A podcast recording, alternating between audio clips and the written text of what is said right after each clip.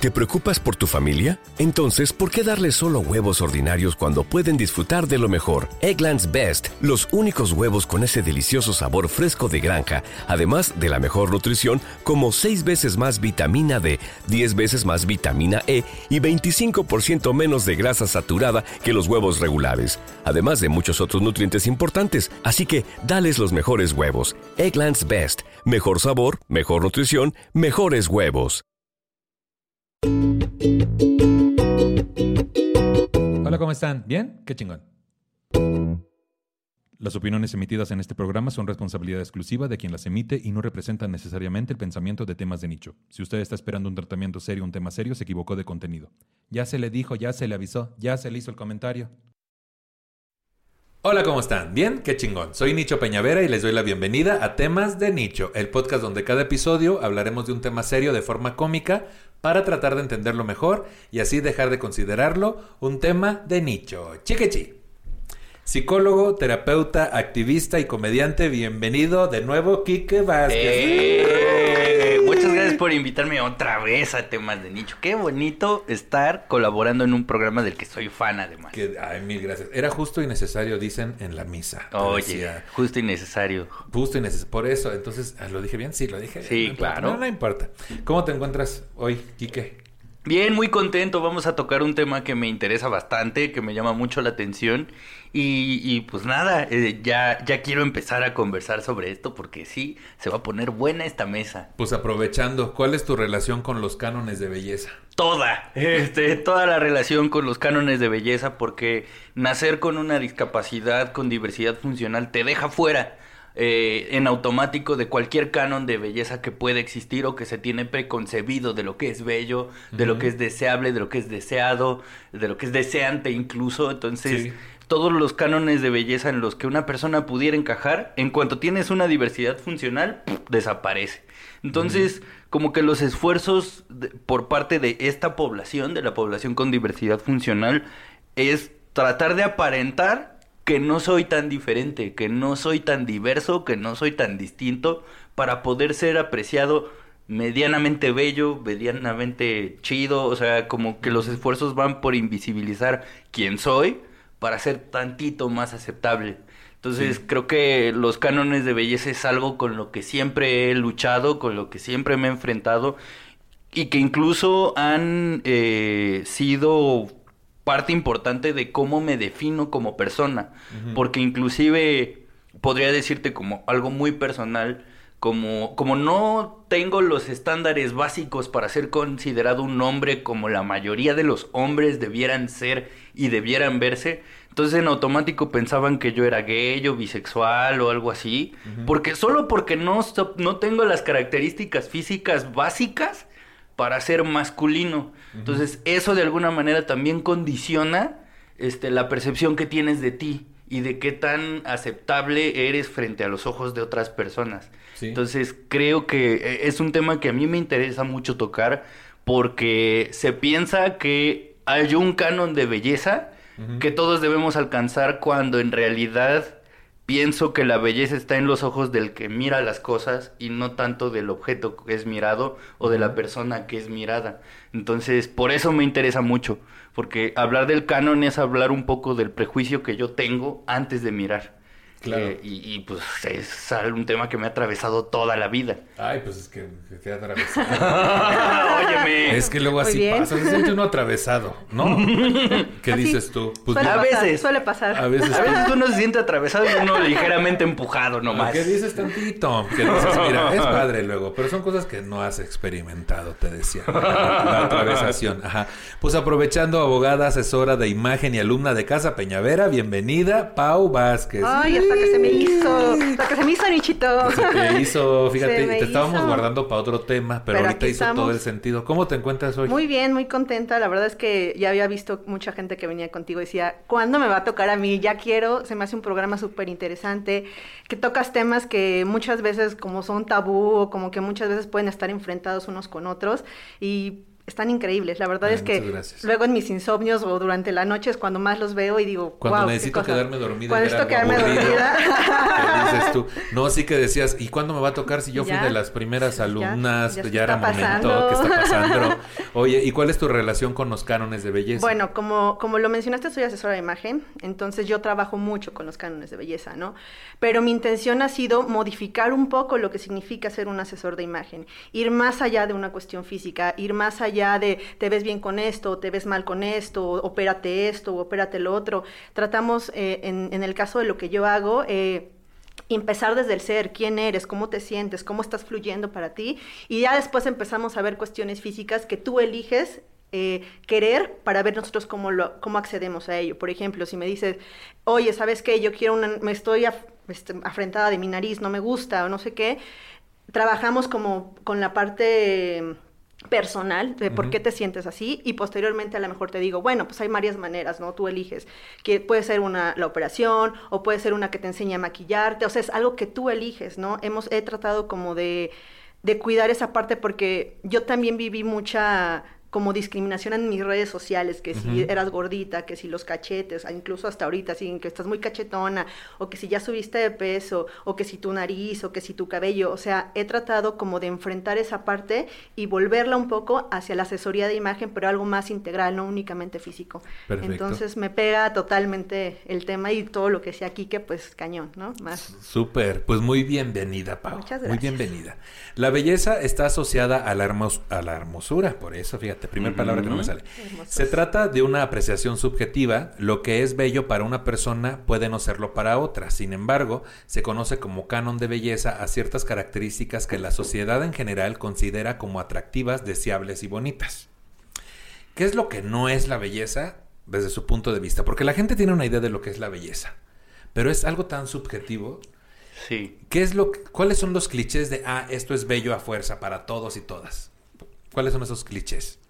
Uf, es que yo me puedo ir desde lo más básico, básico, básico que es tal, cual tener todo tu cuerpo de entrada. O sea, que no te falte nada. O sea, si ya te falta un dedo, ya no eres tan bello como pudieras llegar a ver. O sea, incluso, o sea, lo pienso en personas que han perdido miembros que hay incluso prótesis u órtesis que no tienen otro propósito que no sea que no se vea que me falta algo. Entonces podría ser algo desde tan básico de tener el cuerpo entero o completo hasta este, ciertas medidas. Eh, que debe tener los brazos o que debe tener el torso o que debe tener la cara. De hecho hay una teoría de que si con las medidas de tu cara alcanzas cierto promedio es que si eres totalmente estético basado como en una figura geométrica. La simetría. Entonces, ¿qué, ¿qué es lo bello y qué es lo feo? Eh, ¿Es totalmente subjetivo? Sí, pero no, porque desde los medios nos han estado vendiendo una imagen que es la que tenemos que alcanzar, que es cierto pantón en el color de piel, cierta altura, cierto tono muscular, incluso tonos musculares que o masas musculares que genéticamente no estamos diseñados para tener. Mm, por nuestra raza. Exactamente, o, por genética. Eh, hay, hay personas que por genética no van a alcanzar a tener como la cinturita así, o no van a alcanzar a tener los brazos de cierta altura, las piernas de cierta longitud, las caderas, o sea, todo es susceptible de ser medido y creo que ese es el más grande problema, que eh, todo es susceptible de ser medido para encajar en un molde. Y si no encajas en ese molde, todo lo que no quepa ahí está mal y está feo. Todo lo que suena a medidas pareciera que es sobrepedido. Ajá, exacto. Idealista. Exacto, y, y, creo que qué chido, qué chido que lo digas así, porque pocas veces se ve así. Eh, cuando hablamos de medidas, porque yo incluso recuerdo de niño que se decía que las medidas de una mujer perfecta eran 90, 60, 90. Y, y, ahora que lo mencionas, pues no estás calibrando una llanta, carnal, estás hablando de una persona. No, y no hablemos del tamaño del pilín, güey. Exactamente, si te pones muy exigente y no, que dices, no te da oye, tampoco soy noruego, dices tú, oye, no, soy un vikingo, ¿eh? ¿Qué dices? Tampoco nací en Nigeria, oye, no. Oye, ¿y cuánto nos afecta a lo largo de la vida también, no? Con sentir ese déficit de masculinidad también a los hombres y a las mujeres, todo lo de las medidas que los concursos de belleza y etcétera, ¿no? ¿Cuáles son esos clichés que también has escuchado, Pau, sobre lo que la gente dice que es bello? Bueno, los cánones de belleza eh, dependen mucho del lugar en donde estás, ¿no? O sea, en México existe un canon de belleza, pero si te vas a Europa es otro canon de belleza. O sea, escuchamos muchas veces que aquí en México ves al, al alemán, por ejemplo, y dices, wow, ¿no? O sea, me encanta. O si un mexicano va a Alemania, pues todos los voltean a ver. O sea, los cánones de belleza no es algo generalizado en el mundo, ¿no? Depende mucho de la moda, depende mucho de la situación histórica que estés pasando, depende de, de muchas cosas, ¿no? Evidentemente sí hay muchos clichés. Durante lo que yo estuve estudiando, estudié los colores, qué te queda mejor, por qué no te queda, cuál es el cuerpo perfecto de la mujer, cuál es el cuerpo perfecto del hombre, cuál es la cara perfecta de la mujer, la del hombre, si es cuadrada, si es este, redonda, y o cómo puedes ocultar ciertas cosas, ¿no? O sea, creo que hay muchos clichés en todo lo que es la asesoría de imagen, en todo lo que son los cánones de belleza, que yo creo que estamos en una etapa en la que se está rompiendo y que se debe de evolucionar totalmente con todos ellos. Súper, me encanta porque entonces yo soy bello también, ¿verdad? Sí, Así ya te decía. somos bellos por dentro. Todos somos bellos y bellas.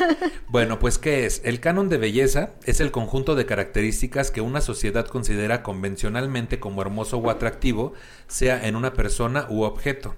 Es históricamente variable y cambia en diferentes culturas. Esta belleza del atractivo personal es lo que ha atraído el interés de múltiples pensadores a lo largo de toda la historia. La RAE dice que el término belleza es la cualidad de bello, persona o cosa notable por su hermosura. Según la socióloga Emilce Vega Espinosa, cuando el canon cambia, va cambiando la forma en que las personas percibimos lo bello, es decir, nuestra percepción de qué es lindo, qué es feo, qué es estar bien, qué es estar mal. No está bien desde lo sano, desde la salud, sino estar bien en función de ese parámetro que impone la sociedad. Imposición. Y, y, justo es en donde empiezan los problemas, porque, vamos, uno cree que la identidad la tiene uno y que se la fue construyendo solo, y no es cierto. eh, lo que yo sé de mí mismo lo fui adquiriendo gracias a los comentarios que escucho allá afuera, a la gente con la que me relaciono, las cosas que Claro. voy conociendo, y entonces conforme voy conociendo más cosas, voy metiéndole matices a lo que conozco como bello, como feo. Eh, y y la, la cuestión aquí es que, como bien decían eh, eh, esta socióloga, que es una cuestión que va mutando y que va cambiando, pero que se va transmitiendo de persona a persona. Entonces, básicamente nosotros Sí, claro. somos los vigilantes de que tú estés cumpliendo con los cánones de belleza. Nosotros somos los que estamos vigilando que cuadres o no cuadres en esos cánones de belleza. Y el problema es que como nosotros somos vigilantes, muy pocas veces tenemos conciencia del impacto que tienen estas vigilancias y estos señalamientos en la identidad de las personas. Sí. Y entonces pienso, por ejemplo, que no sea casualidad que más del 50% de las mujeres en México en algún momento de sus vidas han tenido algún, eh, una experiencia con un trastorno alimenticio.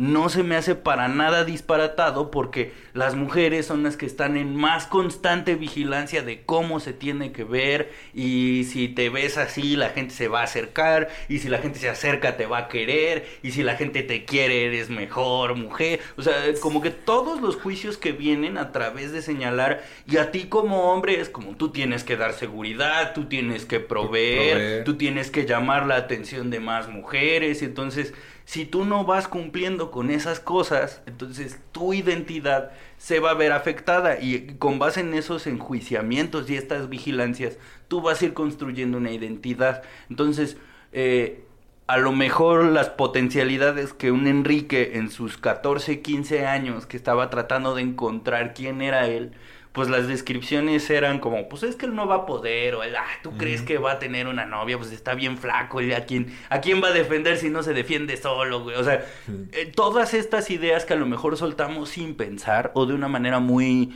eh, como muy displicente, al final del día se quedan ahí y uno tiene que, y uno a lo mejor voluntaria o involuntariamente va por la vida respondiendo ante esos adjetivos que la gente utiliza para hablar de ti.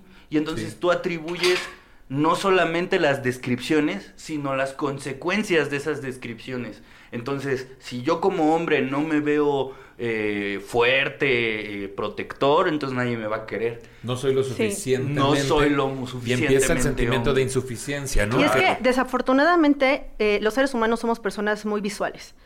Siempre nos, nos basamos mucho en la primera impresión, en lo primero que piensas al ver a una persona. Y todo esto, como bien dice Quique, viene desde tu, entorno, ¿no? O sea, yo, por ejemplo, eh, recuerdo a mi, a mi mamá, por ejemplo, viendo una novela y salía alguien súper guapo, Juan Ferrara en ese momento, y decía, wow, qué guapo, este velo es súper varonil o es así. Y, o, mi o mi papá, ¿no? Que veía algún programa y decía, no, está súper guapa esa chava. Y entonces tú empiezas a crear, esto es lo bueno y esto es lo malo, ¿no? Yo creo que ahorita los papás deben de tener mucho cuidado con eso, ¿no? De no estar eh, estereotipando ciertas cosas, de no estar como impulsando a tus hijos de esto está bien o esto está mal. Exactamente como dice Quique, eh, mi entorno ha sido mucho en cuanto al peso, ¿no? O sea, que mis tías de, te ves más gordita, hija, ¿por qué no, no adelgazas, no? O está, ahora sí estás muy flaca, te ves súper bonita. Y precisamente como él dijo, yo tuve un trastorno alimenticio, ¿no? Y fue un trastorno que aparte fue con amigas. O sea, era de, güey, ¿quién nos va, ¿cuál de las dos nos vamos a ver más flaca? ¿Vomitas o dejas de comer? Yo dejé de comer, ella vomitaba, ¿no? Por ejemplo. Entonces empiezas a caer como en todo este rollo de decir, ¿qué tan necesario es eso, no? Si al final de cuentas, pues no pasa nada. Desgraciadamente, otra de las cosas que pasa es que empiezas a crear evidencia de que una cuestión física es importante.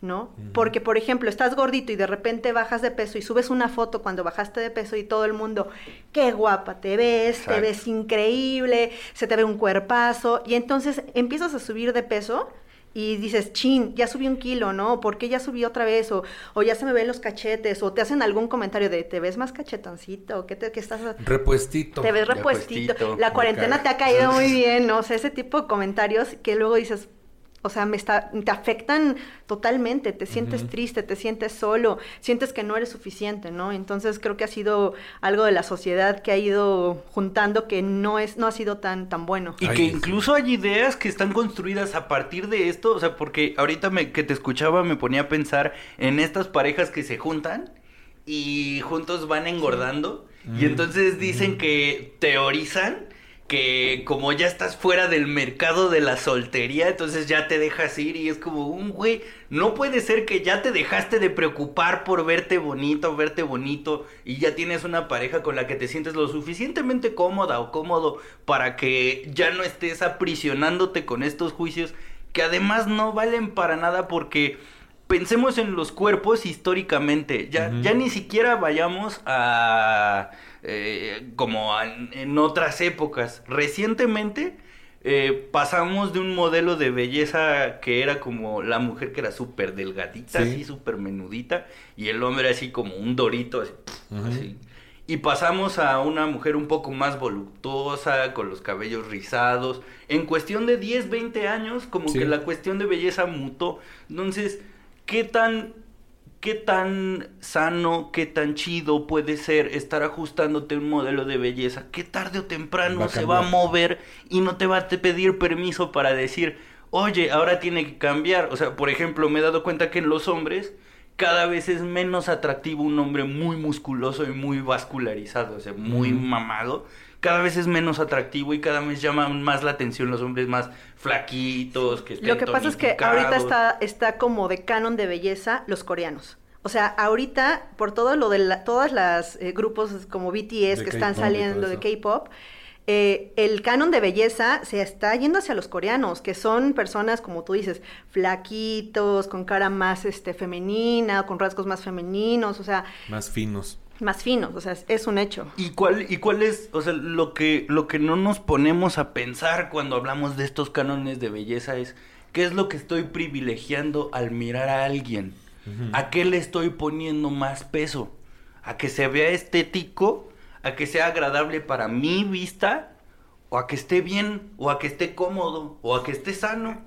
Que, que hay cosas a las que les damos más peso que ya en una relación se- sí se anotan mucho más que la cuestión física, ¿no? Pero justo lo que decías, Quique, de que cambian por el con el tiempo, veamos por qué cambian con el tiempo. La historia de la estética debe incluirse dentro de la historia de la belleza, realidad más amplia, en la que caben no solo las obras realizadas por la mano del hombre, sino también cualquier objeto que haya sido percibido o sentido como bello, incluso la propia figura humana. El canon de belleza física humana tiene, tiene la cualidad de cambiar con el tiempo. El psiquiatra Luis Rojas Marcos, preocupado por lo que él llama tiranía o dictadura de la belleza, que hace que un 80% de las mujeres occidentales se sientan insatisfechas con su cuerpo y hasta un 20% ha pasado ya por el quirófano para remodelar su figura, no duda en señalar que el prototipo de belleza de la mujer delgada está promovido por la industria de la belleza, que genera millones de ganancias y que está controlada por hombres. La obsesión por la imagen ha sido ha ido impidiendo en muchos casos que la mujer pueda desarrollarse social y culturalmente, de modo que es la moda lo que provoca la tiranía de la belleza a la que está sometida. Los cánones de belleza han sido casi siempre impuestos por los hombres que han exhibido a las mujeres como trofeos. La mujer fue apartada de las responsabilidades sociales porque la sociedad machista instauró que su función era tener hijos, casar marido, hacerse cargo de la casa y complacer sexualmente al esposo. Para ello, desde la adolescencia tuvo que acicalarse para gustar al hombre, el cual diseñó su estética e incluso su comportamiento. El hombre siempre alabó más su aspecto físico que su capacidad intelectual y una mayoría de mujeres se esclavizó. Es la tiranía de la moda, la dictadura de la belleza, como propone Luis Rojas Marcos, es la que ha producido un índice tan elevado de personas insatisfechas con su físico. Sí, y pienso incluso tratando de, explicarme qué sucede, pienso que también lo estético es lo cómodo para la persona que mira. Sí. Mientras no sea muy diferente de lo que yo estoy habituado a ver, o lo que me dijeron que está bien. Exactamente, lo que no lo que no diste tanto de lo que yo he sabido toda mi vida que es bello, eso es bello. Y cuando lo, cuando lo traspolas, por ejemplo, a un mundo que es tan diverso como el de la diversidad funcional, el de la discapacidad, en donde, por poner mi, ejemplo, a mí no me falta nada, eh, ni tengo así como cosas visiblemente muy eh, aparatosas o muy choqueantes de mirar. Y aún así soy muy distinto y aún así hay muchos prejuicios puestos en mí. Entonces ahora imagínate una persona que tiene un lunar demasiado grande en un lugar muy muy visible. Imagínate a alguien que tiene una cicatriz muy grande, a que le falte un miembro, que ande en silla de ruedas. Eso es tan diferente que ni siquiera pasa por el umbral de lo bello, porque tiene que pasar el filtro de lo cómodo. A veces ni siquiera. es cómodo a veces mirar porque no están habituadas o no se piensa en las personas con diversidad funcional como parte de un mundo que puede ser bello o que es cómodo de ser visto porque no. O sea, tenemos el estigma o el prejuicio de estar enfermos de algo. Entonces, algo enfermo no puede ser bello, pero no te pones a pensar que soy yo el que mira. Sí, claro. El que yo, yo soy el que está poniendo prejuicios adelante al momento de mirar a alguien. Que a veces no nada más es que no pase por el umbral de lo bello, a veces la misma sociedad hace que no pase por ningún umbral, güey. Exactamente. Invisibilizar. Sí. Y voltear para otro lado, güey, ¿no? Claro. desde ahí. O las mamás que hasta jalan a sus hijos, ¿no? Así como no te acerques. ¿Qué pedo con eso, güey? Dices, no mames. Sí, sí, porque es tan... O sea, en, en, algún momento platicaba con, con amigas y compañeras en esto del activismo que la discapacidad o la diversidad funcional es el, el espejo donde nadie se quiere ver. Sí. Pero estos cánones de belleza incluso afectan en cómo tengo que entender mi cuerpo y cómo tiene que funcionar mi cuerpo. Sea, en el momento en que mi cuerpo le empieza a faltar cabello, en que mis ojos empiezan a perder agudeza, en que mis oídos empiezan a perder agudeza también, ya no son bellos, ya no son chidos, se empiezan a ser disfuncionales, empiezan a dejar de funcionar para lo que están, cuando el cuerpo es algo que se va a morir, es algo que va a cambiar irremediablemente, eh, el cuerpo va a mutar. Y entonces digamos que las personas con diversidad funcional somos como los Benjamin Button de ese cuerpo. Porque hay funciones que vamos a tener, pero hay, hay funciones que a lo mejor no vamos a tener. Pero no quiere decir que tú estés exento. O sea, en algún momento de tu vida, ya sea por vejez o porque te sucedió algo, irás perdiendo facultades y no sería más chido pensar en discursos que acepten que esa diversidad es asequible para todos, o sea, que, que, que soy igual de persona que tú o que yo, pero no, el prejuicio de estar enfermo de algo saca por completo incluso a las personas con diversidad funcional, como dices, del rango de lo humano o rango de lo persona. Qué fuerte sentirse menos persona, güey. Sí. En una sociedad donde todos somos personas, pero que la misma sociedad vigilante decide si eres más o menos persona. Qué O más o menos bello. o más sea, o menos bello o más o menos existente, que a fin de cuentas es eso. Si de por sí ahorita en una pandemia hemos probado lo que es no tener validación por parte de los demás, hay personas que todo, durante toda su vida no la han obtenido porque no son observables ni bellos para, para alguien que los está juzgando. Claro. E incluso me, me hiciste recordar una, una ponencia que di hace un tiempo sobre... Hay una... No, no, no, de, de exposición. tipo de ponencias No, hablamos? o sea, eso sí, pero, pero más al rato, más, Qué más de noche. Más de antes. Sí, sí, sí. No, esto fue antes de la ponencia. O sea, di, Ah, di una conferencia en donde hablaba de, de, de cuáles son las medidas eh, con las que podemos eh, trabajar para vivir en una sociedad post pandemia, ¿no? Dijeron, pues este psicólogo vamos a invitarlo algo de saber. Él sabe. Entonces yo eh, empecé a hacer una investigación y le empecé a preguntar al público qué era lo que pensaban que podría ser útil y entonces les empecé a dar un listado de cosas. Eh, y había cosas como toma, toma baños de sol, deja que el aire te pegue, hazte un amigo aunque sea de un animal, come cosas que te gustan o aunque no te gusten, trata de encontrarle novedad a lo que estás este, probando, eh, trata de conocer diferentes personas y al final le pregunté a la gente de dónde creen que saqué todos estos tips. Entonces la gente empezó a decir eh, sobrevivientes de la guerra, presos políticos, así les dije, no, de las personas con discapacidad que viven en los hospitales o que están en los nosocomios y que no los dejan salir Ellos tienen que encontrar las herramientas para sentirse un poco más personas porque están encerrados, porque no salen, o si salen, no son tratados como un par, como tú o como yo, Sí. y esos cánones de belleza ni siquiera nos alcanzan, o sea, porque nosotros nos tenemos que poner a gritar para que nos volteen a ver.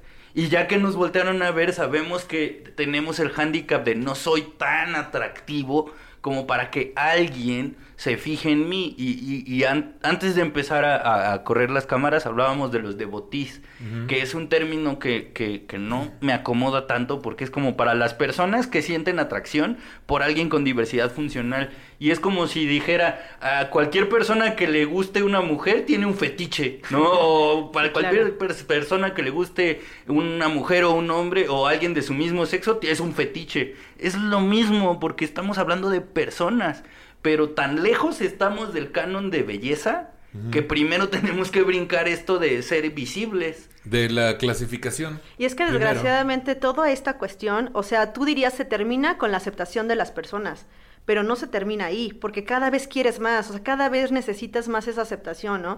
A lo mejor ya estás flaco, quieres otra cosa, que si ahora tu nariz está grande, ahora quieres cambiarte la nariz, que si ahora tu cabello está así, o sea, desgraciadamente pensamos que a lo mejor es algo nada más externo, pero todas esas cuestiones y todos esos señalamientos te atacan internamente, ¿no?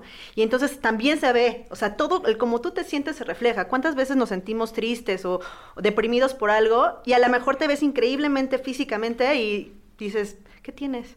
¿Por qué te, te sientes mal?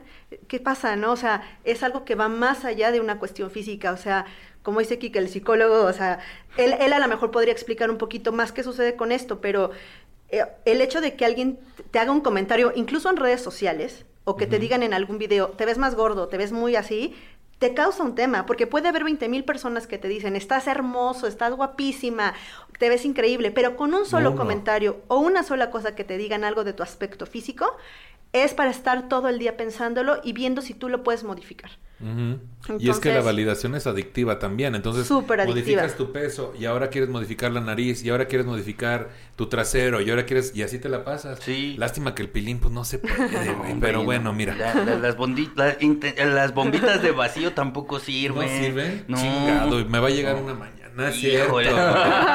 No, pero, pero bueno, igual y adelgazar sí me va a servir a mí, Ay, porque pues hay mira. unos centímetros que pudieran estar ocultos.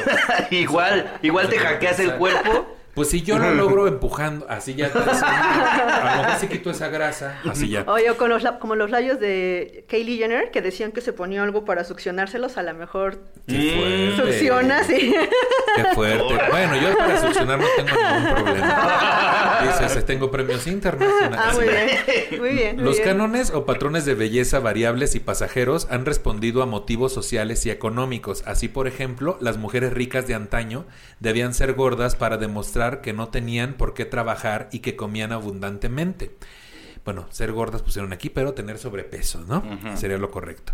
Hoy día, en los países desarrollados, la obesidad se considera una especie de epidemia que provoca miles de muertes debido a enfermedades derivadas del exceso de peso. Y eso no vende. Lo que hoy tiene éxito y se vende es un cuerpo delgado, ágil y esbelto que demuestre a los demás que puede consumir alimentos escogidos y tiene tiempo suficiente para ir al gimnasio o hacer deporte. Siempre ha habido motivos ocultos detrás de cada prototipo de belleza. Si se quiere incrementar el índice de la natalidad, el ideal de belleza se forma con caderas anchas y pechos grandes. Si se quiere ostentar la condición de clase social dominante, se muestra el sobrepeso en tiempos de hambruna o crisis.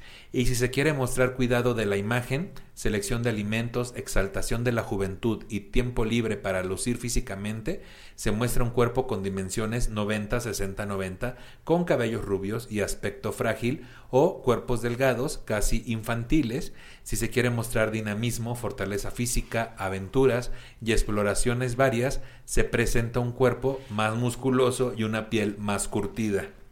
O sea, mercadotecnia, muchachos. Sí. Sí, no, es que Sí. está cañón. Lo que pasa es que los cánones de belleza, como bien dices, ha sido algo de la historia, ¿no? O sea, primero veíamos como el canon, creo que era, creo que Nefertiti son de las primeras cánones Sí. de belleza que todo el mundo, ¿no? A mí me tocó más los cánones de belleza de los noventas, por ejemplo, ¿no? Donde si bien es cierto, había del 90, 60, 90, creo que eso era un poquitito más hacia los 80. En los 90 a mí me tocó a modelos que eran flacas, flacas, Espirifláuticas. flacas. O sea, Que de hecho, no me acuerdo quién, quién fue quien me dijo que fue un diseñador de, de- de ropa que dijo, "Ah, ah, necesito que las modelos sean un palo porque lo que tiene que lucir es mi ropa, ellas no.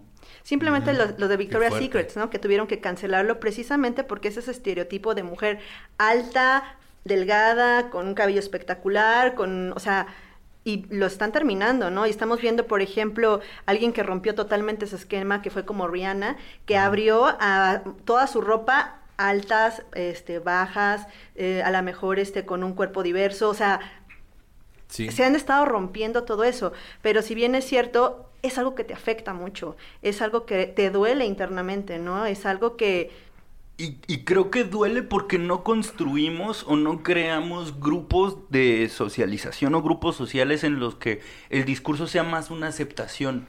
O sea, vivimos en una época en donde todo es optimizado. Todo puede ser poquito mejor, todo puede ser un poquito más rápido, puede ser un poquito más bello, un poquito más ágil, un poquito más productivo, pero vivimos muy eh, eh, eh, en ese discurso en lugar de decir, así como estás, estás chido.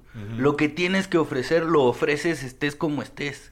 Eh, la, la, la vara de medir está impuesta en qué tan cómodo es, en lugar de qué tan sano es. Y O- que es un paquete completo, porque Justo. justamente luego tenemos estas, estas cuestiones de insuficiencia, de auto, falta de autoestima. de falta de autoestima, basadas en una característica en específico, en una en particular, y a partir de ahí no nos dejamos, nos dejamos de ver como un todo, que obviamente somos la opción para muchas personas de belleza y de, de cuestiones que van todavía más allá que la belleza, ¿no? Hablemos ahora de los cánones masculinos, a ver qué tal. Uf. Dice, Son por el ma- buenos. vamos a ver. Muy bien. Yo que cancelen a los pitotes, ya me burlan. Oye, también uno hace su Oye, ¿qué chamba. No, Uno trae también con queso. Uno- pero uno, ¿qué culpa Y tiene? dices, ay, oye. Ah, que tú tienes tu fama también. Dice por Uy. ahí. Mira, Uy. vamos viendo. Por el machismo y presión hacia las mujeres, los artículos hablan en su mayoría de los cánones femeninos. Sin embargo, existen, aunque en menor medida, cánones para hombres. El ideal de belleza masculino destaca la importancia del ejercicio físico para conseguir el arquetipo. como había hecho el mundo clásico en Grecia, de modo que la estatura superior a la media, el cabello abundante, la frente ancha, los pómulos prominentes, la mandíbula marcada, las extremidades y el tronco levemente musculosos, la espalda ancha y las piernas largas y deportivas no difieren excesivamente del canon propuesto por el discóbolo de Mirón. Discóbolo, lo dije bien, de Mirón, lo dije bien. Escultura griega de un hombre lanzando un plato salvo quizá por unos pequeños detalles como lo de los pómulos y las mandíbulas, en que en Grecia eran, eran más redondeados, ¿no? Y pues no hablamos del tamaño del ¿no? pero bueno. No. Por otro lado, el datbot o cuerpo de papá, datbot, sí, ajá, que es como lo que yo tengo más o menos. El datbot, cuerpo de papá, es un nuevo estereotipo de hombre que se caracteriza por escapar de los tradicionales padro- padrones de estética de belleza física, asumiendo músculos flácidos y barriga saliente, o como se conoce tradicionalmente, panza chelera. Eso. Que dices, ay, Qué bien, qué oye, bien. estoy de moda. Se van a sentir, se van a sentir. me- Hay varios de moda. Tengo cuarenta, Vaya. ya, ya, ya, ya me tocó. Me Uno tocaba. sufriéndole. ¿Qué dices tú? La definición de Datbot fue creada por Mackenzie Pearson, una estudiante norteamericana de 19 años, después de conversar con sus amigas de la facultad, publicó un artículo en su blog The Odyssey explicando las ventajas que este modelo de estereotipo masculino puede ofrecer en una relación. Según Pearson, la mujer al lado de un Datbot se siente intimidada, no se siente intimidada ni fea, todo lo contrario, se considera el centro de las atenciones. Ay, qué canija, pero a mí no me Sí. importa. Pero, pero Dice, aquí, aquí ve, ve cómo, eh, este es un pequeño ejemplo de cómo se puede crear comunidad para, para cambiar estos estatutos y estos cánones de belleza. Eh, as- así como llegó esta morra y platicó con sus amigas y dijo, no, pues es que la neta yo me siento más cómoda con un güey que tiene la panza así Y salida. ellas eh, dijeron, a ver, Ajá, y- ajá. Y igual nosotros los hombres podemos decir, güey, a mí no me importa si tiene las medidas tal o tal, si puedo mantener una conversación chida con ella, no me importa de qué color sea o de qué estatura sea. Eh, eh, a eso me refería con crear comunidades de aceptación, en donde uno se empiece a preguntar, ¿por qué me gusta lo que me gusta? Y, y si esto en realidad me gusta, porque también me ha pasado que estas ideas medio falsas o medio raras de es que yo tengo un tipo, güey. Es que a mí me encanta un tipo de persona, güey. Y si no es este tipo de persona, ¿qué pedo no me va a gustar. Qué Y es como, güey, es más bien tú que tienes tu mira de caballo lechero así, que no te atreves a mirar lo bello que hay en un chorro de lugares y de un chorro de maneras. Porque parece que te es más fácil escoger un tipo para no cuestionar tus gustos. Para justamente no cuestionar por qué nada más estás viendo hacia un lado que consideras bello. Oye, ¿no? y luego lo más chistoso es que a lo mejor el que es tu tipo, tú no eres su tipo. Toma, Ajá, exacto. O sea, O, o típico que cuando le preguntan a un heterosexual, ¿quién se te hace guapo? Brad Pitt, no saben otra. Pues es Sí. un es caballito. que no. Porque qué miedo. Es porque no conocen a Michael Fassbender, ¿cómo se atreven? No, güey, es que es, es no querer voltear porque qué miedo voltear a ver porque no vaya a ser que ahí me guste algo. no. es que creo que también ha sido muy difícil para ahorita que dices de los hombres, como pasar esto, ¿no? O sea, creo que los cánones de belleza siempre nos enfocamos más hacia las mujeres, como hablamos a un principio, pero actualmente los hombres también, incluso han sido atacados por el simple hecho de quererse ver bien. Entonces, ¿qué, qué pasa ahí, no? O sea, eh, que si ya te pusiste tantito, eres gay. O porque- Ajá. no y que sé. además... O sea, están estereotipando algo. Sí, y que además se tilda a, a- a personas gays o de la comunidad LGBT como un defecto, como si estuviera sí, mal. exactamente. Así de, ya te arreglas, ah, eres puto. Y es como, güey, ¿por qué? No, o sea, si, si me estoy arreglando, ¿qué tiene que ver esto con lo que a mí me guste? ¿Y por qué alguien gay está mal? O sea, como que no volteamos a ver que lo que, lo que estamos reproduciendo como pericos, realmente no, eh, no estamos teniendo una noción de los alcances que esto tiene. Las implicaciones, porque, Ajá. porque esta cultura, sobre todo por las redes sociales, nos ha querido vender la idea, o nos ha vendido la idea, de que, de que no vamos a tener consecuencias. Por, porque quién nos va a buscar por poner algo en redes sociales o por ofender a alguien en redes sociales, Ajá. incluso a quienes no muestran su cara y no ponen su nombre, ¿no? Pero bueno, es un poco de la cultura que tenemos. Los ideales estéticos de hombres han seguido un poco más, unos pocos patrones, de modo que el hombre ideal de la antigüedad grecolatina, el del renacimiento y el contemporáneo son muy similares. Fíjate nomás, yo me quedo con que estoy de moda, ¿sí? Por favor. Pues Entonces, quédate. eso es todo. Mira, vamos ahí. Gracias por acompañarnos. No te Logré lo que quería, gracias. Logré lo que quería. quería. que me dijeran eso. Mira, con eso tengo, no me importa. Vamos a hablar ahora de otro punto importante que es juventud, belleza y cirugía. Uf. La aspiración a la belleza eterna nos remite a la novela de Dorian Gray, en la cual se muestra el hedonismo en el sentido más puro en la frase de Lord Henry, lo único que vale la pena en la vida es la belleza y la satisfacción de los sentidos. Esta Vamos. aspiración por la apariencia bella y juvenil se convierte hoy en día en un deseo que se puede realizar a través de la cirugía estética y además como una inversión para el futuro.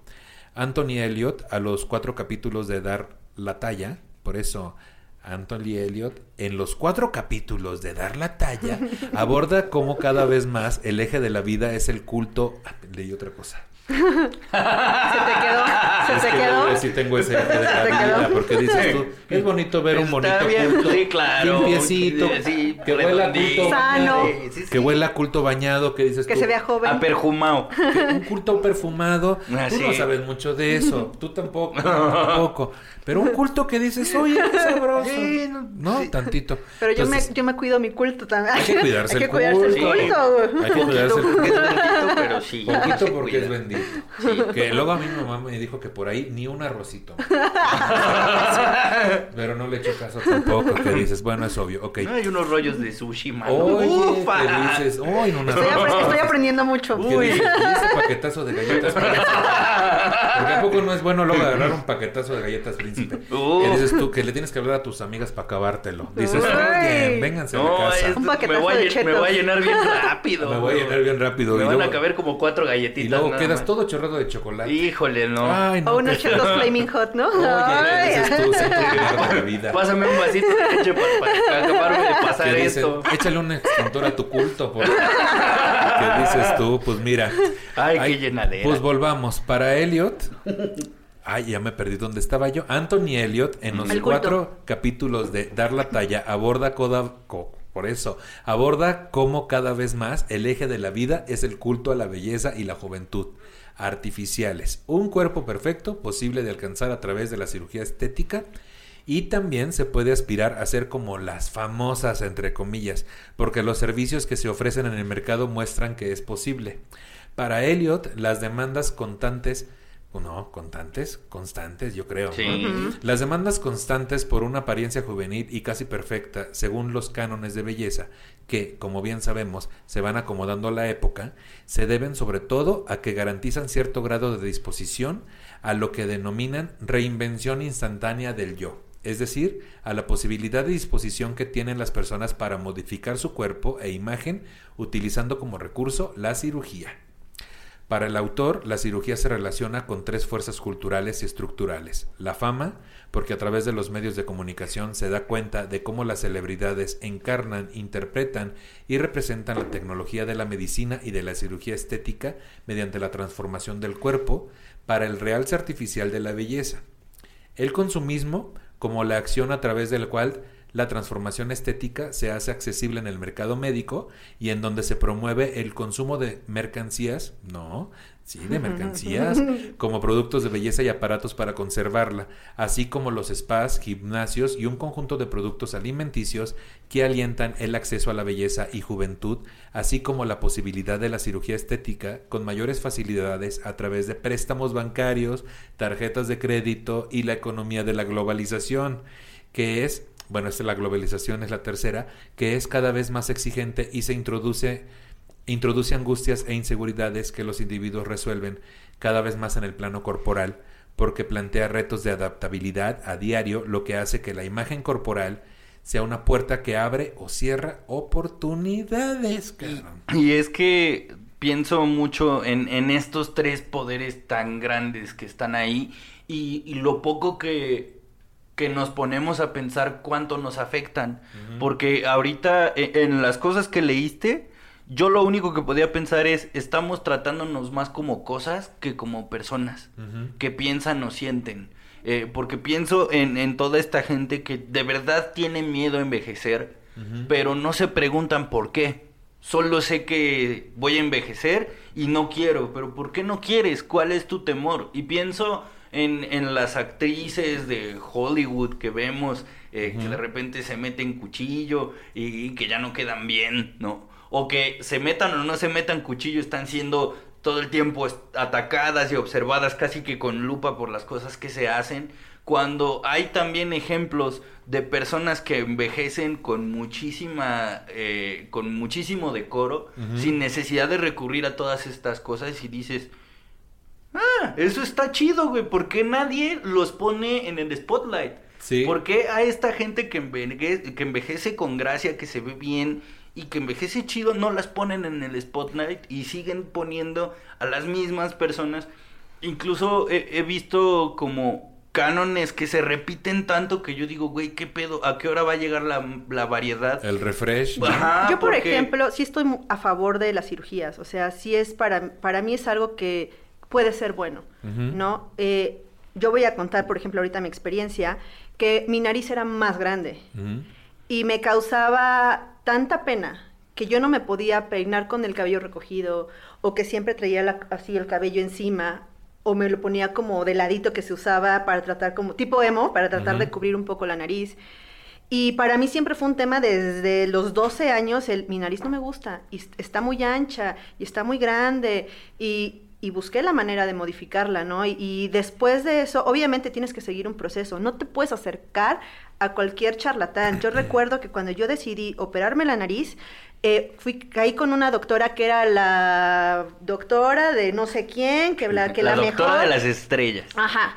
Y llego ahí a consulta y le digo, oye, pues quiero que me expliques cómo ves mi cara, qué tipo de nariz me quedaría mejor. Y su respuesta fue, la nariz que tú quieras, esa te la hago oye, pero tienes que ver mi cara, tienes que ver, que, o sea, a lo mejor te pido una naricitititita. Ah, yo quisiera una de Ajá, así de, chiquitita.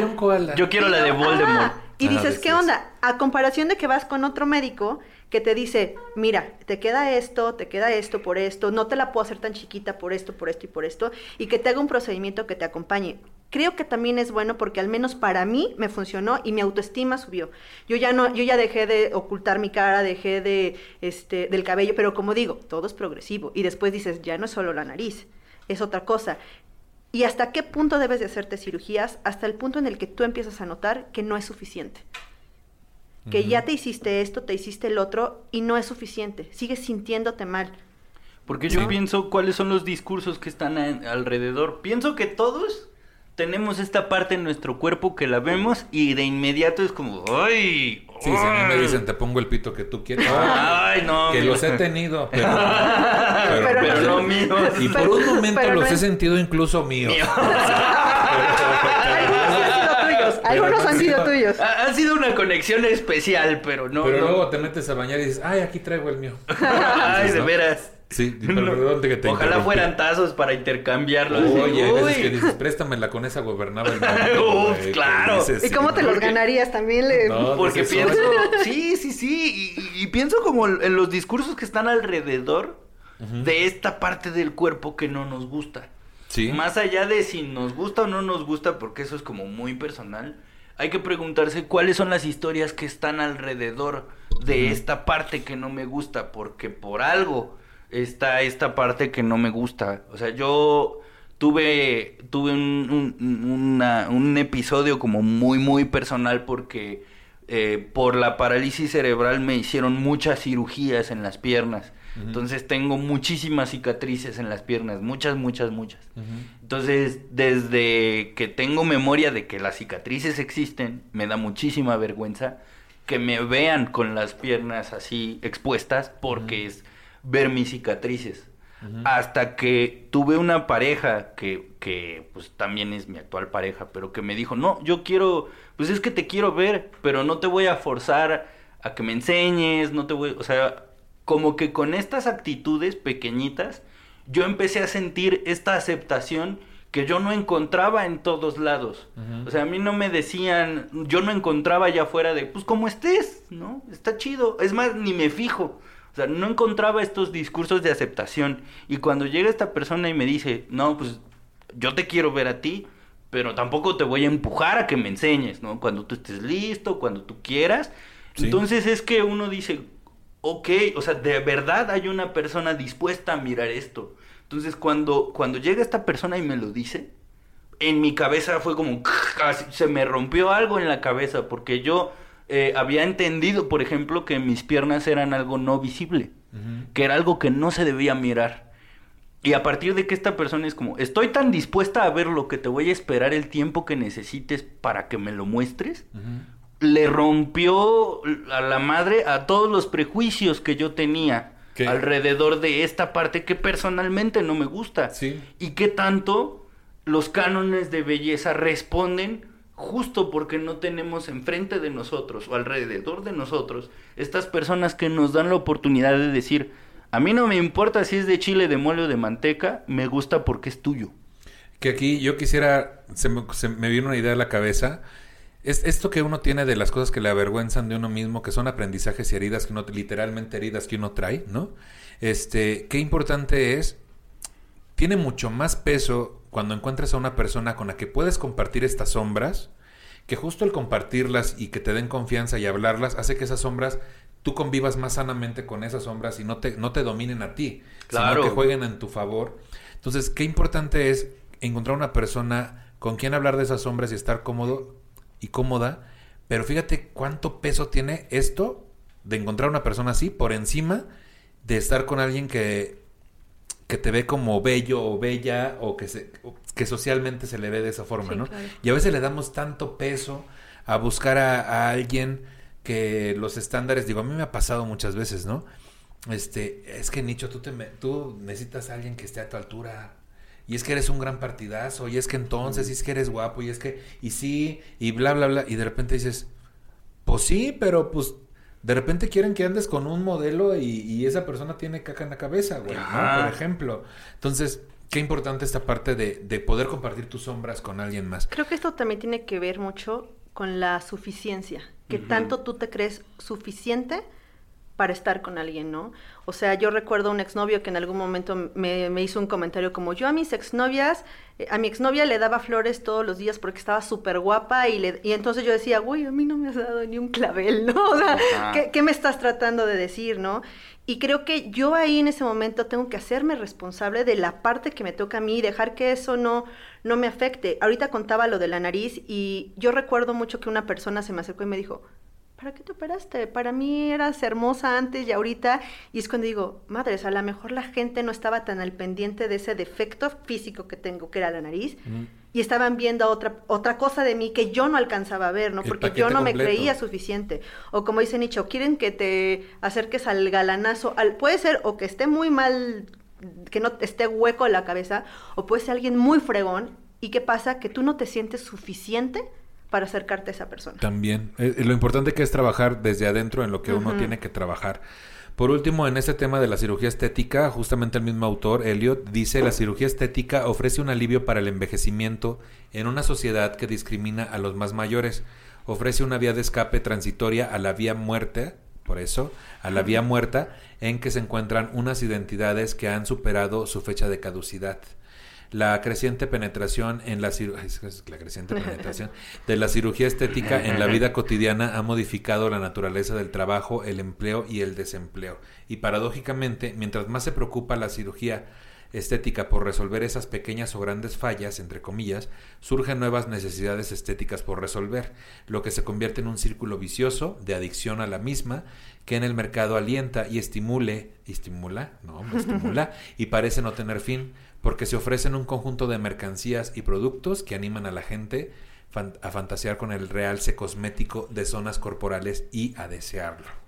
Qué fuerte. Y, y, y creo que en este tema me gusta mucho rescatar la responsabilidad que nosotros tenemos al respecto. O sea, Ujú. porque estos cánones de belleza no surgieron de la nada, ni se mantienen porque ahí estén. Se mantienen porque uno se mantiene vigilante de que esas cosas se cumplan. O sea, hablamos de los cánones de belleza en general, pero también me pongo a pensar en qué tan femenina es una mujer frente a los ojos de una mujer, qué tan masculino es un hombre frente a los ojos de otro hombre, que, o sea, yo por ejemplo he escuchado a personas de la comunidad LGBT categorizando cuerpos, ¿no? Que si el oso, que si la nutria, que si tal, y que si cumplen con esos estándares de belleza, entonces sí me gustan y los otros ya no. O sea, qué tanto nosotras mismas eh, perpetuamos estos cánones de belleza que se sostienen en lugar de decir, oye, a mí, a mí lo que me interesa es otra cosa. O sea, a, mí cuando se me abrió,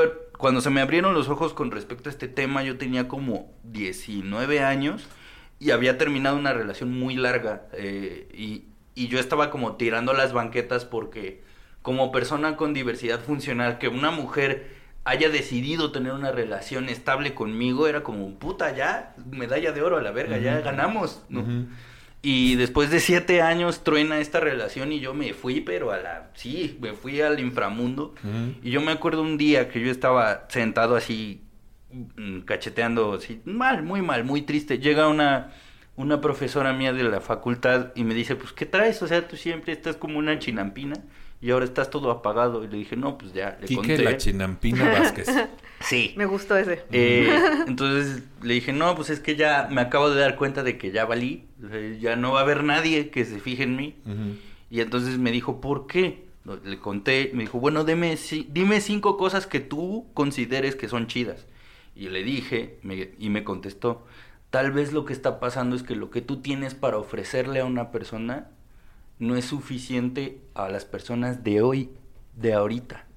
Quizá los tesoros que tú tienes que dar no están listos para ser mirados por los ojos que hay hoy, pero mañana a lo mejor alguien voltea y dice, ah, yo no estaba buscando a alguien que se viera de esta manera, yo no estaba buscando a alguien que hiciera esto, yo estaba buscando a alguien que hablara de estos temas, que se apasionara de estas cosas. Sí cambiaron los intereses también. Claro, claro, y entonces yo, yo mismo ahí como que vi una al principio una tablita de salvación, pero también entendí mucho de que la belleza y eh, una frase que leí que lo representa muy lindo es nunca vemos las cosas como son, siempre vemos las cosas como somos.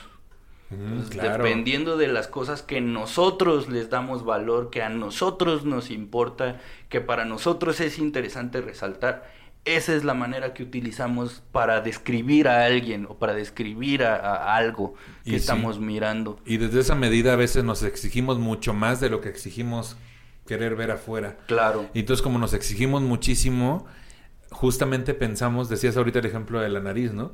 Justamente pensamos que el resto nos está exigiendo al mismo nivel que nosotros nos exigimos, ¿no? Y es algo muy, muy cruel. Hablando de cuestiones crueles, los cánones de belleza son profundamente racistas.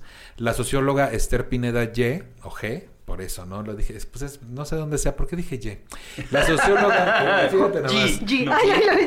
la, socióloga Esther Pineda G, no, la socióloga Esther Pineda G dice que la modernidad ha necesitado del proceso de fragmentación del cuerpo, que es concebido como partes modificables, intercambiables e intervenibles en ese orden de ideas observamos que la subvaloración del cuerpo es promovida y establecida desde los medios de comunicación y se consolida a través de la industria que mercantiliza, uniforma, adoctrina y naturaliza los procesos del culto al cuerpo. La presión y violencia que se ejerce contra las mujeres porque no responden a los estereotipos de belleza para que se acerquen al canon o para que mantengan la imagen estereotípica si ya la poseen, siempre me ha preocupado y la vengo abordando desde hace casi una década, dice aquí la socióloga Esther. La adecuada. La adecuada, que es como década, pero con pero, Pero más padre. Pero más padrísimo. Pero adecuada. son más años, pero adecuada. Las primeras formas de violencia son el bullying racista por facciones, piel y cabello, que no corresponden a los estereotipos de belleza y son una forma de violencia que reciben la mayoría de las niñas y mujeres negras. La mujer negra fue ridiculizada y sexualizada por sus curvas prominentes, sin embargo, hoy muchas mujeres recurren a la cirugía estética para lograr tener un cuerpo curvilíneo. Esther Pineda remarca que por otro lado la imagen y corporalidad de la mujer negra fue utilizada para ridiculizarla y convertirla en un estereotipo, pero al mismo tiempo su imagen y corporalidad fue hipersexualizada y sexualmente deseada por los hombres. Esto favoreció que la voluptuosidad voluptuosidad. Eso. Por eso, las curvas, los grandes senos y glúteos fueran incluidos en el canon de belleza y representados en la figura de la mujer fatal o las pin-ups. Proporciones que al ser difundidas masivamente terminaron por instalarse en el imaginario colectivo y que en la actualidad son exigidas a las mujeres y pro- reproducidas por estas, que es lo que hablabas hace un momento de que en un momento fue muy muy delgaditas y ahora muy voluptuosas y siempre hay como un, un concepto a perseguir, ¿no? Una idea a perseguir. Eh, el canon de belleza es racista porque desde sus orígenes se ha constituido a partir de la blanquitud. Todos los cánones de belleza que hasta ahora han existido, el canon de belleza europeo mantenido por 19 siglos y el canon de belleza norteamericano mantenido en los dos últimos siglos, ha reconocido de forma exclusiva como depositarias de belleza solo a las mujeres blancas. Ahora basta solamente ser blanca para ser considerada bella. No, pero en la consideración de lo que es una mujer bella, pues sí se debe de ser blanca, ¿no? Ha estado como ahí presente. Que pues a mí- yo ya no me tocó. A mí ya me, ya me tocó. bella. Qué bueno. Decía, pero yo luego pienso que eres bella, bella, bella más que el firmamento. Así ya, ya en otro lugar, ¿no? Porque no sabía qué leer lo que seguía. Eh, en ese contexto, las mujeres negras, indígenas, asiáticas y árabes han estado invisibilizadas en el canon de belleza. Su piel, su cabello y sus facciones han sido convertidas en objeto de burla, discriminación, exclusión y violencia, afirma la socióloga Esther Pineda G. G, te decía, en su nuevo libro Bellas para Morir, en el que analiza cómo los estereotipos de belleza se traducen en violencia estética contra la mujer. Ahora sí, Charlie Ortega, que es el que me hace estos textos, eh, dijo, voy a poner sí. cuatro hojas seguidas con palabras esdrújulas Sí. y vamos a ver qué pasa. Y vemos, y vemos qué pasa. y vamos viendo. Vamos subiéndole de nivel, decía. Vamos subiéndole de nivel. La discriminación en los cánones de belleza. Obviamente lo trae implícito. Sí. Para Sí. mí ha sido muy difícil, porque yo trabajo con ellos. Para mí, cuando yo voy a una escuela de asesoría de imagen, me explican, el, el, el cuerpo perfecto de un hombre es cuerpo B, que es hombros anchos, cintura pequeña. El cuerpo este, ideal de una mujer es X. Cinturita, pompa, busto y 90, 60, 90. Ujú. La cara ideal de una mujer debe de ser ovalada. La, ca- la cara ideal de un hombre debe de ser cuadrado.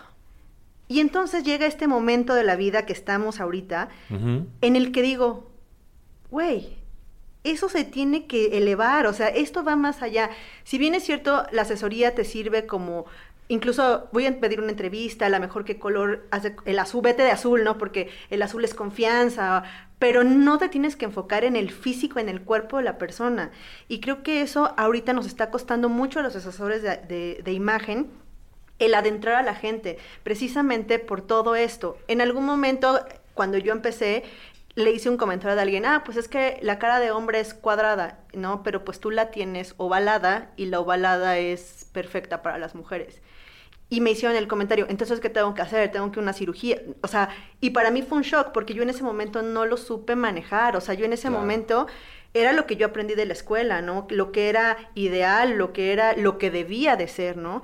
Y entonces al momento de empezar a trabajar con gente te das cuenta de todo el mundo que hay. Y creo que todos los asesores de, de imagen tenemos que adecuarnos a lo que está pasando ahorita, ¿no? A dejar de, de, de hacer que lo que tú leíste ahorita sea más fuerte. ¿no? El tratar de, de que las personas se sientan bien con su cuerpo, por cómo se ven. Y sí, los puedes ayudar con la ropa, sí los puedes ayudar con muchas cosas, que también es padre, pero es elección. Tú no puedes como llegar a, oye, necesitas esto, no estás guapo por esto, no estás guapo por lo otro, o únicamente tal tipo de mujeres blancas son las importantes y A no fomentar la opresión. Exactamente. De grupos sistemáticamente oprimidos, ¿no? Porque eso ya es responsabilidad de cada quien, ¿no? Claro. Está cañón y qué bueno que haya una postura como de, de un, una evolución, un reenfoque. Y, y no sé, y lo malo es que no sé si todos los asesores estén en ese mismo Seguramente sentido. no, seguramente Seguramente no. hay muchos que te ven y te dicen, ay, está horrible y te voy a cambiar esto y te voy a Yo, cambiar yo lo mi otro. cara como este, decía, ¿es ovalada? Es así, ¿Cómo es mi cara? luego platicamos. Decías con la papada. ya con la papada es, cara de pera porque... Ay, de cara, ay. O sea, incluso hasta eso te decían, una mujer no puede tener cara de pera porque se ve más, y yo así de, yo soy cachetona, ¿no? O sea, ¿qué me tratas de decir? No, o sea, no es cara de pera, pero ¿qué pasa, no? O sea, sí creo que te afecta demasiado todos esos estereotipos que se han, que se han dado, que realmente en este momento de la humanidad y, en- y hoy, 2021, eso debe de cambiar y debes de aprender a ser más empática con las personas en muchos aspectos. Y, y a pensar en, en de qué manera voy a decidir que, que esto va a ser bueno o malo para mí. Porque el problema no es que se catalogue algo bello o feo, sino las otras etiquetas que traen detrás decir que algo es bello. O sea, que algo es bello, es aceptado, si es aceptado, eh, eres popular, si es popular, es sano, si es sano, está... O sea, como que todas esas etiquetas que están detrás de la palabra bello son las que también hay que cuestionar, porque yo soy el que lo está mirando como bello. O sea, hay que empezar a que nuestras vigilancias también, como personas a lo mejor, si no somos asesores o asesoras de imagen, también nuestras vigilancias sean mucho más respetuosas hacia la diversidad porque creo que eso va a dar pie a crear comunidades y, y- y cuando hablo comunidades es desde tres personas hasta un chorro de gente Sí. que, que, que respeten que cada persona tiene su propio proceso eh, para, para mirarse, para aceptar lo que tiene, lo que es.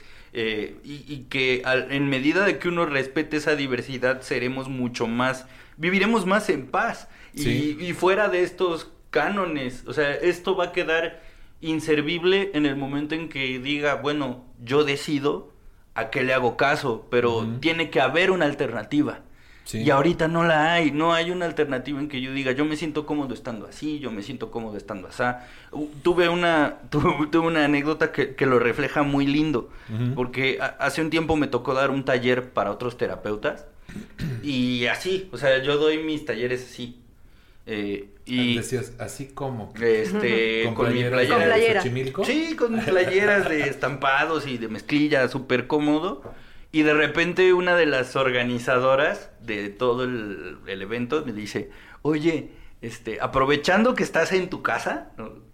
¿no te gustaría como salir con una camisa, con una corbata? Y una de las asistentes que ya había tomado un taller conmigo me dijo, y se lo estás diciendo a la persona equivocada. Y me dijo, porque justo de lo que va a hablar es de cómo Es tus Xochimilco. vigilancias, Ah, este, de, de cómo tus vigilancias generan impacto Claro. en las personas que reciben ese tipo de comentarios. Qué fuerte, güey. Y yo, y yo le respondí, sí, ir de playera a dar una conferencia no me quita la maestría que ya estudié. Entonces, a mí lo que me autoriza para dar este taller es lo que ya he leído, lo que ya he vivido, lo que he experimentado. Lo que soy. Cómo he estado vestido, pues esa parte, ¿no? Qué Pero fuerte. vean Y hasta si dónde quiero estar llegan. en- Y si quiero estar encuerado así. de- Así, es más, ¿Sabes no, qué? y es que además, además todo esto que dices tiene que ver mucho con algo que nosotros estudiamos en la asesoría de imagen, que es la personalidad de cada persona. O sea, como leíste, yo soy abogada, ¿no? Pero mi personalidad, por lo que yo he estudiado de mí, es ser más natural, más de jeans, más de tenis. O sea, a mí no me encanta como andar con el vestido, el sastre. ¿Por qué? Porque ni cómoda a veces me siento, ¿no? Me siento... to- Pero Hasta sí... disfrazado te Ajá, sientes, ¿no? Pero creo que mucha gente no respeta esa, esa forma del ser, ¿no? Esa personalidad que tú tienes. Obviamente hablamos de otras personalidades que son las personalidades clásicas, por ejemplo, que son chavas que las ves vestidas de sastre y que dices, quiero verme así algún día. Y tú te pones ese sastre igualito y así y dices, "Mm, mm, esto, esto no está, no está funcionando, ¿no? Desgraciadamente, eh, nos estamos yendo a muchos estereotipos de lo que debe y lo que no debe de ser sin respetar el ser de la persona, sin Sí. respetar su personalidad, sin respetar muchísimas cosas. Yo tengo una anécdota rápido, una vez me fui de viaje con mis amigas, mis amigas son chavas hermosas, flaquitas, cabello hermoso, son preciosas, o sea, son unas muñequitas mis amigas. Y a mí me tocaba ser la más gordita, la del cabello así, la de la nariz más anchita. O sea, yo siempre decía, yo soy la inteligente de mis amigas, ¿no? Que era un poco de broma para yo sentirme bien. Una ¿no? máscara para liberar Exactamente. Cuando Claro. yo las veo y son las mujeres más guapas y las mujeres más inteligentes del mundo ahora, ¿no? Y nos fuimos de fiesta. Y entonces yo me puse algo y ellas me, hicieron un comentario como, ¿te vas a ir así vestida? Y yo en ese momento, pues sí, no, no, no, no, estamos en tal lugar y necesitas verte súper guapa y no sé qué. ¿Pero qué tiene de malo mi playera del PRI? Del, del ajá, y Ah. estábamos así, ¿no? Solidaridad. Y me prestaron ropa, ¿no? Y me prestaron falditas chiquititas, escote, muy acá. Yo veo esas fotos y veo una Pau triste. Yo me sentía sola, nos peleamos hasta ese día, pero todo derivó del cómo yo me estaba sintiendo. Y ahí fue cuando yo dije, nunca más en la vida voy a volver a permitir que alguien opine sobre mi ropa o por cómo me veo. Y es ahí parte de la responsabilidad de cada uno. Sí. Porque no puedes estar culpando al entorno al siempre de lo que te dicen o no te dicen. También Tienes hay parte de responsabilidad. Tus límites. ¿Cuáles son tus límites? Y no sentir vergüenza ni pena por poner esos límites. Y ya la persona que esté ahí enfrente de esos límites decidirá si, si tomarlos o no. Y tú también tienes que ser fuerte en decir, si ya pasaste un límite con permiso, no voy a ser laxa en estos límites que puse, ¿no? También buscando no ser chantajista en esos límites, pero vaya, no hay que tener vergüenza por decir lo que uno necesita. Sí. Claro. ¿no? Y tampoco la gente es culpable de eso. O sea, a la Sí. mejor y para ellas eso les encantaba y les encantaba yo cómo me veía, ¿no? Claro, no fue con malicia. No fue Sí, con no. malicia, porque ahora vamos a una fiesta o algo, y yo me pongo ya lo que quiero y me siento igual de sexy que ellas. Yo una fiesta y me uh, pongo bien pedo, te yo también. Sí. Por eso ya no me doy cuenta de lo que llevo puesto. Y luego al final O de lo que me encuera. de lo que me quitan. Y lo padre de que te empedes es que te encueras. ¿Y quién te va a decir algo de la ropa que traes Claro. puesta? Nadie. Nada. Nadie. Nadie. Pues bueno, ahora vamos al otro lado ya para Ok. terminar, que es el body positive. Que el body positive es un movimiento que nace como tal en 2007, en el momento en que se publica la primera revista que habla. No es cierto, no habla. ¿No habla? La primera revista de habla hispana. Fíjate nada más cómo. Yo estoy Eso. aquí ¿De habla? ¿Qué habla en Al español? ¿Qué dices tú que habla? En español. Hispana de tallas grandes. No, Claro. era de habla hispana, la primera revista de habla hispana de tallas grandes. Fíjate cómo cambia todo.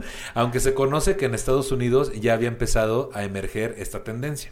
Surge en respuesta al body shaming, que se centra en juzgar la apariencia física y la autoestima de todo aquel que no tenga el cuerpo supermodelo, ¿no? Después de la publicación de la revista de moda talla XL, el número de seguidores en todo el mundo no para de crecer y, en consecuencia, de provocar cambios muy positivos en industrias tan polémicas en ese ámbito como el de la moda. Las seguidoras y seguidores de este movimiento afirman que es necesario promover los cuerpos reales, por muchas razones y entre ellas la salud de miles de mujeres y hombres de diferentes edades que o bien sufren de enfermedades alimentarias como la anorexia y bulimia o simplemente están tan acomplejados con alguna parte de su cuerpo que ni se plantean ir a la playa en verano si alguien los ve. Así pues, lo que el movimiento Body Positive defiende es que cada curva, estría, implante o prótesis hace único el cuerpo de cada quien. Este movimiento consiste en quererse a uno mismo tal y como es, también es respetar el físico de los demás sin juzgar y sin burlas. Y aquí tres consejos del Body Positive, muchachos. Uno, quiérete. Tú vales mucho y eso lo sabes. Merece respeto. Y cuídate a ti mismo y mucho ojo. Ya atrás tengo unos patines más baratos, ¿no? ¿verdad? Dice, número uno, quiérete. Tú vales mucho y eso lo sabes. Ahora solo tienes que defenderlo.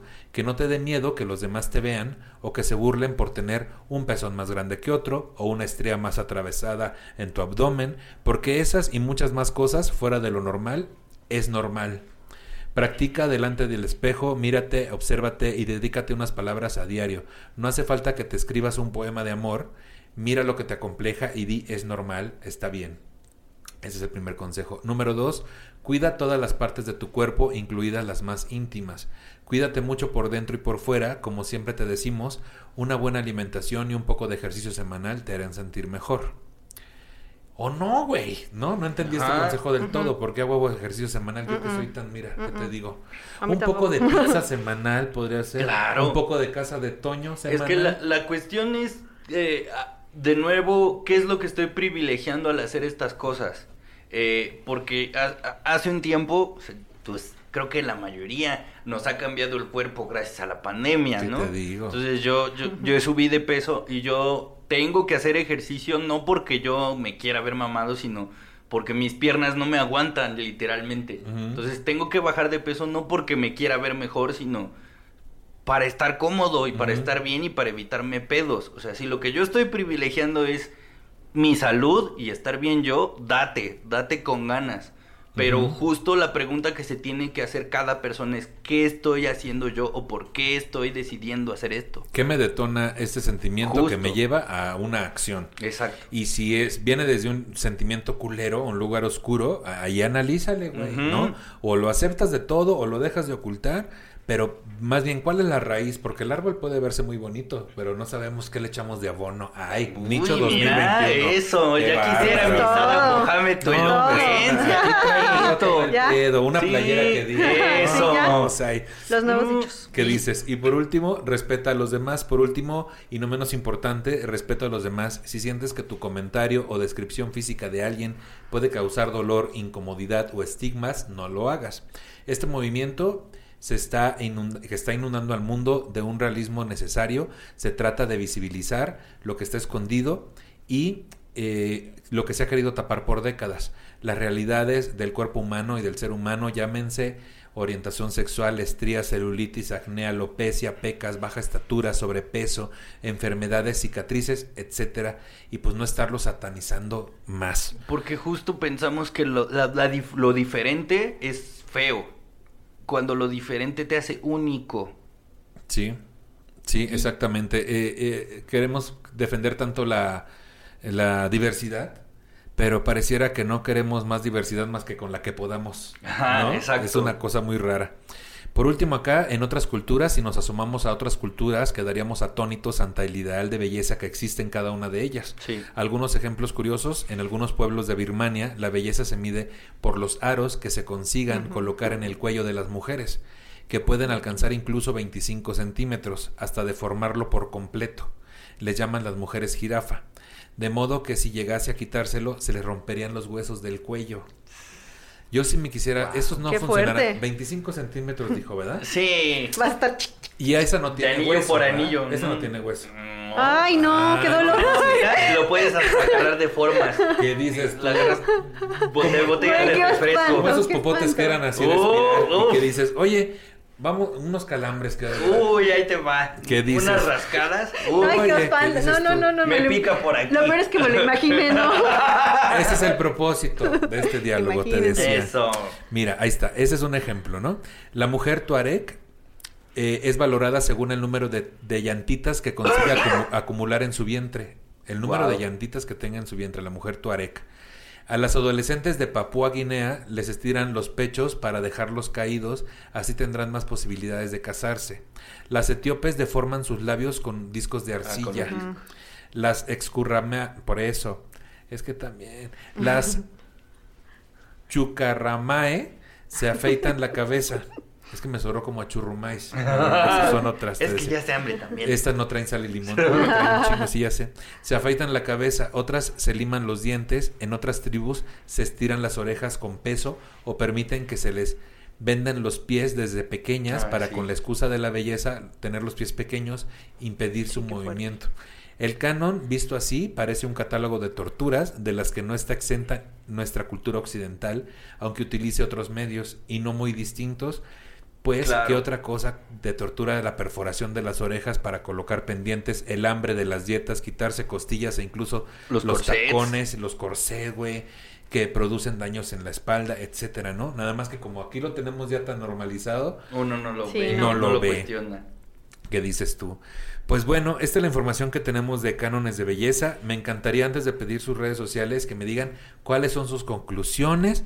La Pau Vázquez, cuéntanos. Bueno, mi conclusión es, conócete, valórate, ¿no? O sea, eh, mucha gente te va a decir cosas que no son de ti. Creo que tienes que tener mucha fortaleza mental de lo que eres. Eh, no dejarte llevar precisamente como dice, los cánones de belleza son diversos en cada una de las culturas y en cada una de las cosas. Tú tienes que hacerte responsable de ti, responsable de los comentarios que reciban, cuidar tu cuerpo y aprender. ¿Para qué? Para no dañar a otras personas. Mamás, repito lo que dije al inicio, pongan mucha atención con lo que le dicen a sus hijos, con lo que le dicen a sus hijas.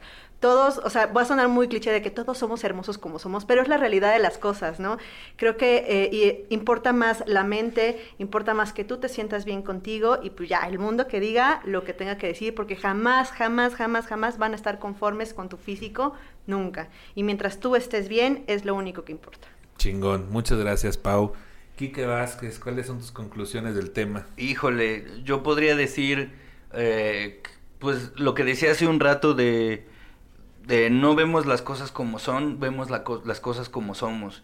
Y está en nuestro poder validar ciertos discursos o desconfirmar ciertos discursos. Nosotros podemos formar parte de la gente que le da fuerza a estos cánones de belleza o podemos ser esa persona que valide a esta gente que está descubriendo la belleza que tiene y podemos ser un- una persona que apoye a estas formas diferentes de expresar y de vivir lo que es bello, porque en la medida de que haya más gente pensando así, cada vez los cánones de belleza van a perder fuerza. Entonces, recordar que no vemos las cosas como son, vemos las cosas como somos y, y nutrir, nutrirnos de estas, de estas experiencias y de estas visiones que vamos recogiendo.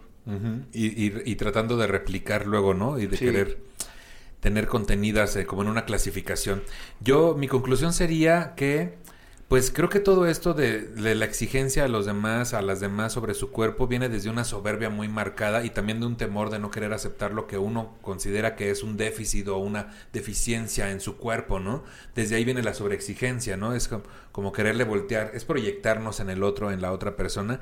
Entonces bajémosle a un poquillo o mucho a nuestra soberbia que es distintivo de la especie humana a la que pertenecemos, que es la más nefasta de todo el universo, o por lo menos del planeta, eso sí estoy Sí. seguro. Sí, de los Y- mamíferos más piorcitos. De los mamíferos, y me incluyo, obviamente, no soy, ¿no? Pues, Soy bien mamífero, no, te sí, decía. uf. No, güey, somos nefastos, güey. Nos encanta estar señalando a las personas por lo que tienen o no tienen, pero desde nuestra consideración y nuestros miedos y nuestra proyección. Qué hueva.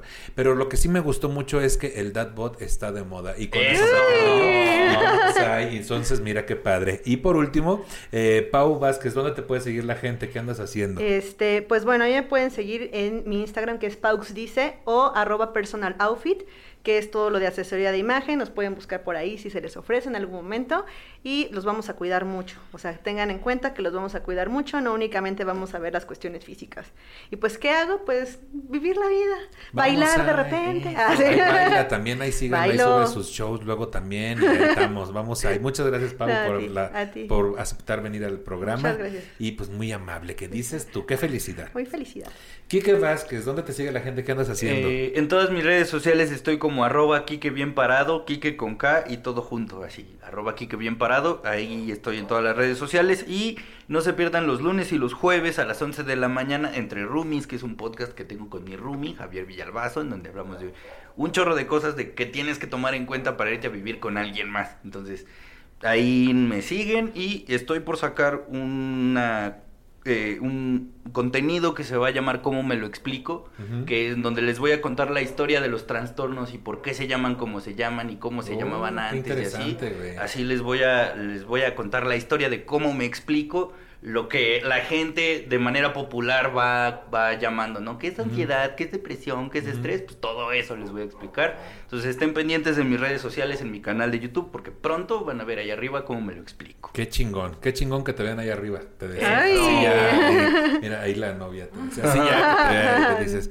Pues bueno, este, a veces arriba, a veces abajo, así que porque en las Mira, las amanezca el dólar. Mira cómo está el dólar, ¿qué dices tú? Esperemos que no sea el peso venezolano. ¿O cómo será? Uy, ¿También no, es porque ese siempre no va abajo. nada.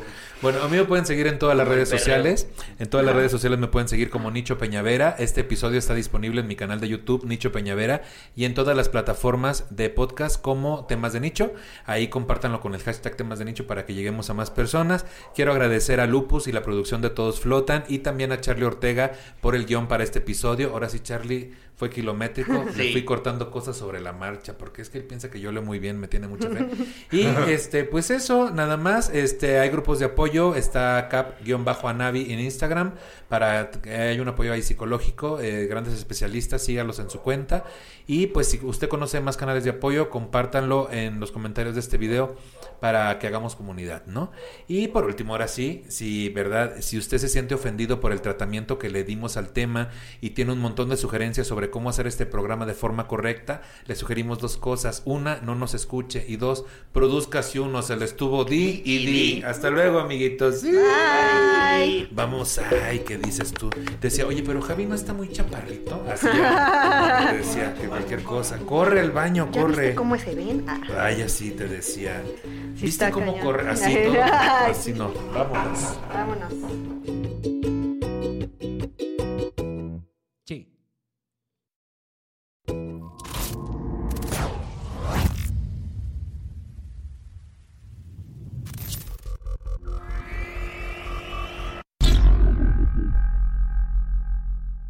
¿No se merece tu familia lo mejor? Entonces, ¿por qué no los mejores huevos? Ahora, Egglands Best están disponibles en deliciosas opciones. Huevos clásicos, de gallina libre de jaula y orgánicos de Egglands, que ofrecen un sabor más delicioso y fresco de granja que le encantará a tu familia. En comparación con los huevos ordinarios, Egglands Best contiene la mejor nutrición como 6 veces más vitamina D, 10 veces más vitamina E y el doble de omega 3 y B12. Solo Egglands Best. Mejor sabor, mejor nutrición, mejores huevos. Visita egglandsbest.com para más información. Football is back, and BetMGM is inviting new customers to join the huddle and enjoy the action like never before. Sign up today using bonus code CHAMPION, and your first wager is risk free up to $1,000. You'll also have instant access to a variety of parlay selection features, player props, and boosted odds specials. Just download the BetMGM app today or go to BetMGM.com and enter bonus code CHAMPION and place your first wager risk free up to $1,000. The BetMGM app is the perfect way to experience the excitement of wagering on live sports, now in more markets than ever. Visit BetMGM.com for terms and conditions. 21 years of age or older to wager. Virginia only. New customer offer. All promotions are subject to qualification and eligibility requirements. Rewards issued as non withdrawable free bets or site credit. Free bets expire seven days from issuance. Please gamble responsibly. Gambling problem? Call 1 888 532 3500.